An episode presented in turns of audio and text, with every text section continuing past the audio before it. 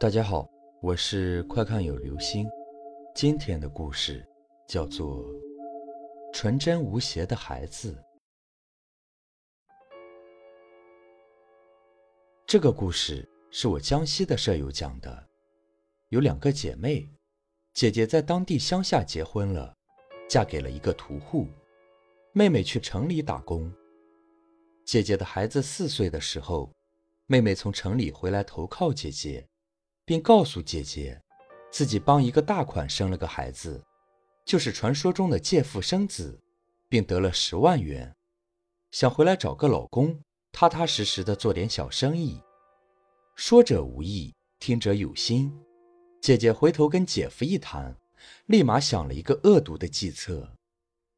妹妹从城里回来，直接来找的姐姐，几乎没有人知道她的踪迹，为何不杀了她？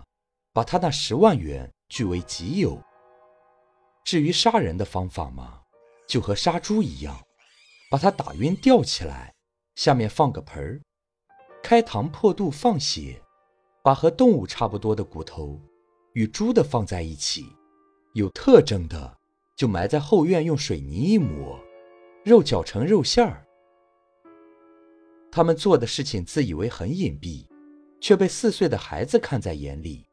孩子并不懂得那是在杀人，照常玩自己的。有一天，孩子去舅妈家玩，正赶上舅妈在杀鸡放血，孩子就用稚嫩的声音说：“舅妈，你杀鸡才这么点血啊？我妈杀我姨的时候，整整一盆血呢。”舅妈心中一寒，天真无邪的孩子怎么会撒谎呢？马上报警。很快就发现了院中的部分骨骸，而有些则被当作肉馅儿和排骨卖掉了。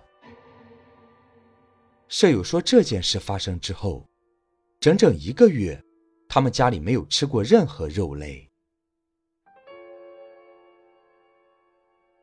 好了，这就是今天的故事，纯真无邪的孩子。